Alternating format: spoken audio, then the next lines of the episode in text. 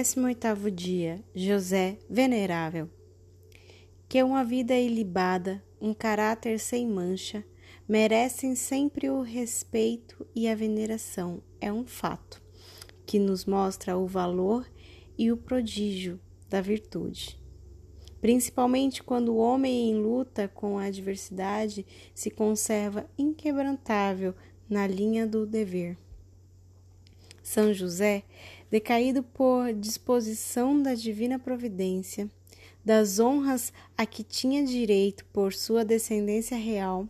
forçado pela pobreza ao trabalho cotidiano na humildade das profissões, conformado com a sua humilde condição, sem invejar a sorte dos que estavam acima dele, sempre honesto, correto, puro, imaculado, como já vimos, só por isso é digno de maior veneração.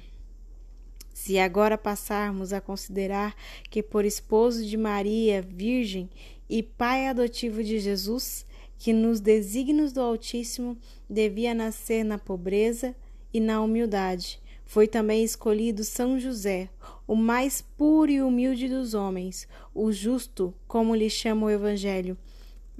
Veremos que nos títulos o recomendamos a nossa veneração.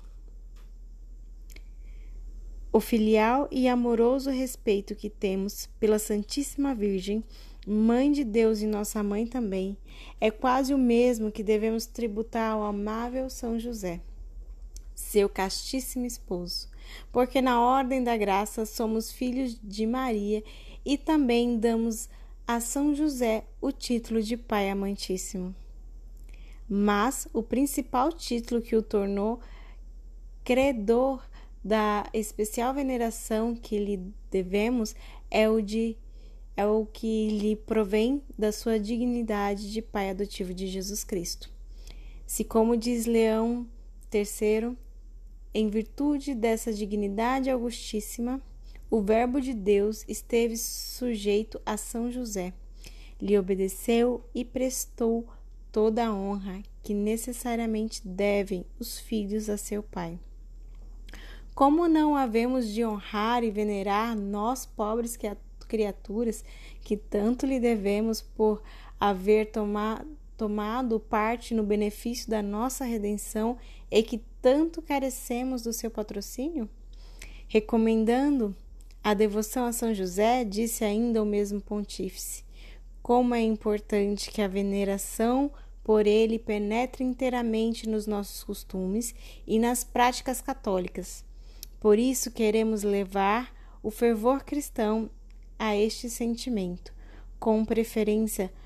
pela nossa palavra e autoridade.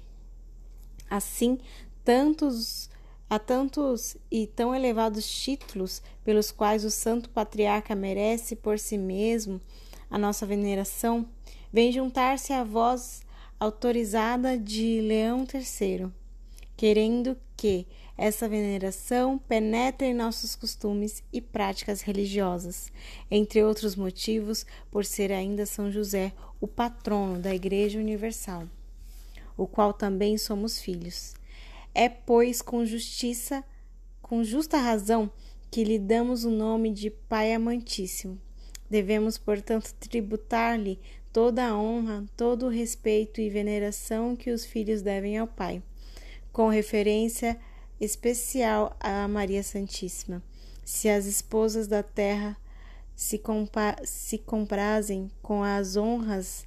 deferidas a seus consortes, quanto mais agradável não há de ser a Santíssima Virgem no céu, o culto que o povo cristão presta ao seu castíssimo e dileto esposo. Quando por outros títulos não fosse, bastaria um para honrarmos a São José, o que o de ser esta veneração do especial agrado a Maria.